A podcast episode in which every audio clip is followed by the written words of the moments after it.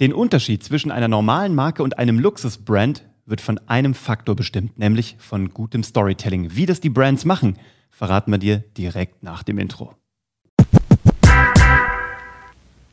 Glaubst du, dass eine Jeans von Sarah oder HM signifikant schlechter ist als eine von Versace? Nee, auf keinen Fall. Was soll ich dir was sagen? Ich glaube, äh, ernsthaft, es ist die gleiche Jeans, die in Bangladesch für 1,80 Dollar hergestellt wird. Ja. Die wird auf dem Weg von Bangladesch nach Deutschland weder besser, noch wird der Stoff dunkler, blauer, fester, goldener.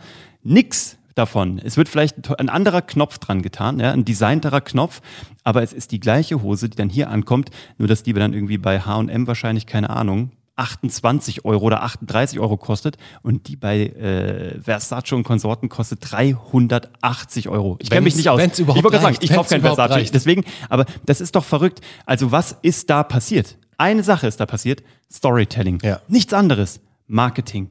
Und äh, kann man davon halten, was man will, also ob man sich jetzt diese Logos anziehen will oder nicht. Aber im Grunde genommen haben es doch diese Marken hinbekommen, dass das so begehrlich ist, dass ähm, dass über die geredet wird. Mhm.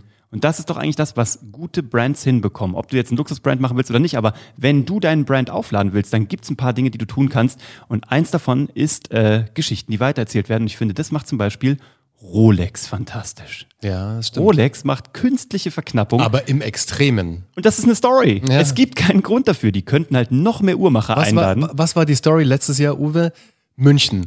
Rolex-Händler, alle ausverkauft. Es gab keine Rolex Uhren mehr zu kaufen. Ich weiß. Ich mhm. habe hab mich mal für eine äh, Rolex Daytona interessiert. Ja?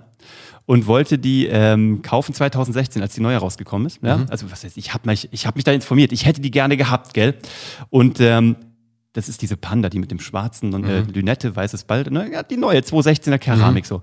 Und dann bin ich zum Wempe gegangen, kein Witz, und habe gefragt, ob ich mich dafür auf die Liste setzen die kann. Die haben dich ausgelacht, ich oder? dir, die haben mich ausgelacht. Die standen aufgereiht wie die Orgelpfeifen hinter dieser Juwelierstheke und haben sich weggeäumelt. Hat er nicht gesagt. So, wie süß, okay, der Typ hat überhaupt keine Ahnung.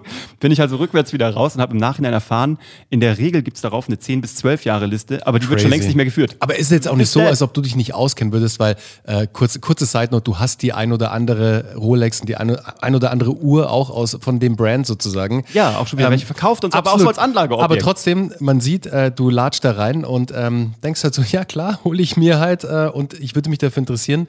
Aber, und was passiert jetzt natürlich oder was ist schon längst passiert, du hast diese Story weitererzählt, dass du jetzt dich grade. nicht mal, jetzt gerade auch nochmal, auch aber mir davor schon und auch bestimmt ein paar anderen Buddies ja. von dir, dass du dich nicht mal auf die Warteliste dafür Nein, setzen konntest. Ausgelacht werde. Ich meine, das war so ein herzliches Lachen. Das war so, ja, das war so mitfühlend. Lachen. Das war so, ach ja, der Dämlack. Aber so herzlich, weißt du, so.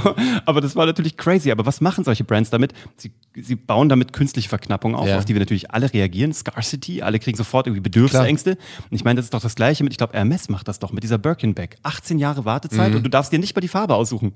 Du kannst dich auf die Liste verrückt. setzen lassen. Das ist, super ist das so? Ich meine, wenn ihr euch da besser auskennt als wir, ich bin jetzt im Thema Handtaschen nicht so drin, aber ähm, wenn das so ist, ich habe mal gehört, 18 Jahre, dann musst du die nehmen, die du kriegst ich weiß nicht, was das Ding kostet, 50.000? Ja, ich habe keine Ahnung. Wirklich, Aber es ist doch gaga. Und Leute lassen sich darauf ein. Und warum? Weil es eine Story ist. Und durch Stories werden Wertgegenstände mhm. geschaffen. Ich meine, ganz ernsthaft, der Bitcoin ist eine große Story. Ja, absolut. Es ist nur eine Geschichte, die wir uns erzählen. Und wo steht er jetzt gerade? Da bin ich gerade nicht da. Ich, knapp 60.000 Dollar. 60.000, oder? Gaga. Mhm. Und ich meine, dann geht Tesla rein. Weißt du noch? Wir wollten heute nicht über Tesla reden, wir sind schon wieder bei Tesla. Genau, aber weißt du noch, als ja. ich dir vor, ich weiß gar nicht, wie lange es her ist, zu dir meinte, hey, der Bitcoin sprengt gerade die 10.000. Mhm. So, wow, okay, krass, das Ding jetzt so. Und auf einmal, wo sind wir jetzt? Ein paar Wochen später 60.000, was total verrückt ist. ist Aber weißt du, das gleiche gilt ja auch, Uwe, nicht nur jetzt für die super Luxury Brands da draußen wie Hermes oder wie äh, Louis Vuitton etc. pp. Das hast du ja auch wirklich im Consumer-Bereich. Mhm.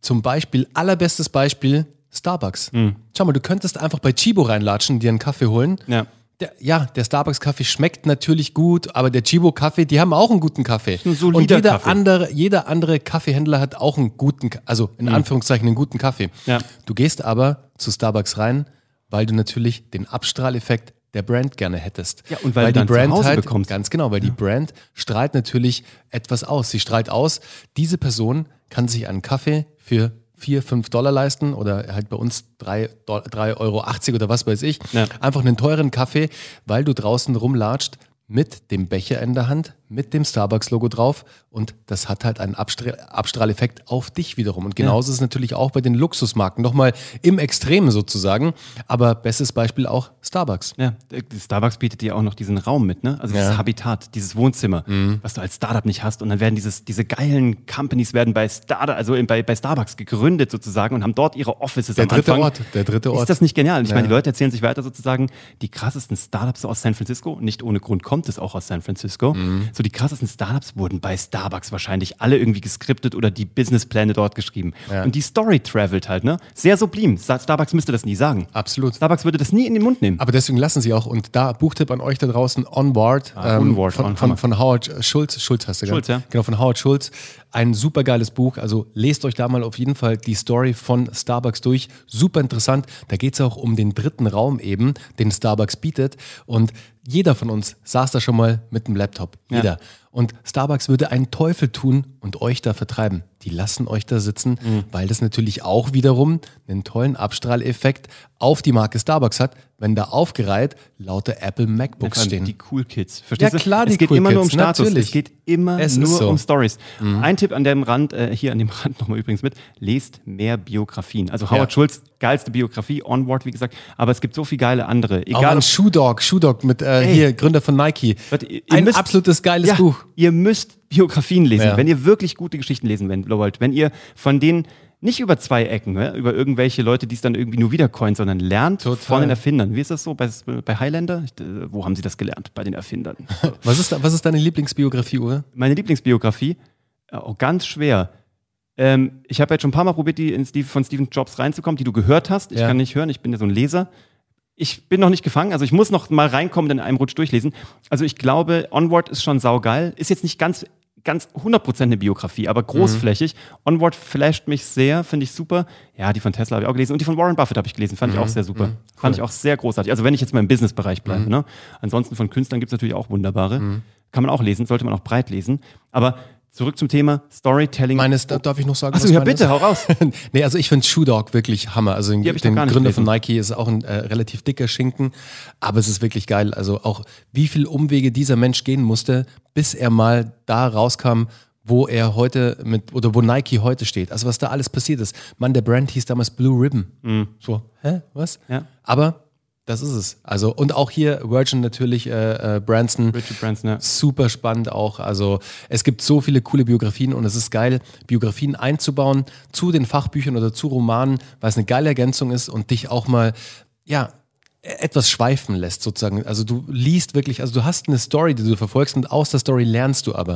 Und es ist nicht so trocken, wie halt dauernd irgendwie Fachbücher zu lesen. Absolut, ja, weil das ist auch da, Lernen durch gute It's Geschichten. real life, ja? Ja, ein Storytelling Learning, also ja. Story Learning würde ich sogar sagen. Mhm. Ähm, ich meine, Nike hat das so großartig gemacht, Just Do It. Ne? Ich meine, mhm. das ist eine der geilsten Geschichten. Das ist eine, das ist eine Enabling-Geschichte. Also das ist wie Red Bull verleiht Flügel, ist so Just Do It. Das sind so, ja. das sind so positive Geschichten im Sinne von, das ist jetzt keine, wir geben dir einen Shelter, wir geben dir einen Status, sondern wir aktivieren dich. Und das mhm musst du dir für deinen Brand überlegen, was für eine Art von Geschichte willst du erzählen? Ist es eine aktivierende Geschichte, eine beschützende Geschichte, eine absichernde Geschichte? Versicherungen erzählen absichernde mhm. Geschichten, klar. Ähm, ist es uplifting? Ist es tröstend? Ist es, also was ist im Grunde genommen der, ähm, der, die Tonalität der Geschichte, die du erzählen willst? Wofür steht dein Brand? Unser Brand Geschichten, die verkaufen, steht komplett für Enabling. Also für wir wollen Leute in die Lage versetzen, ihre Dinge zu tun.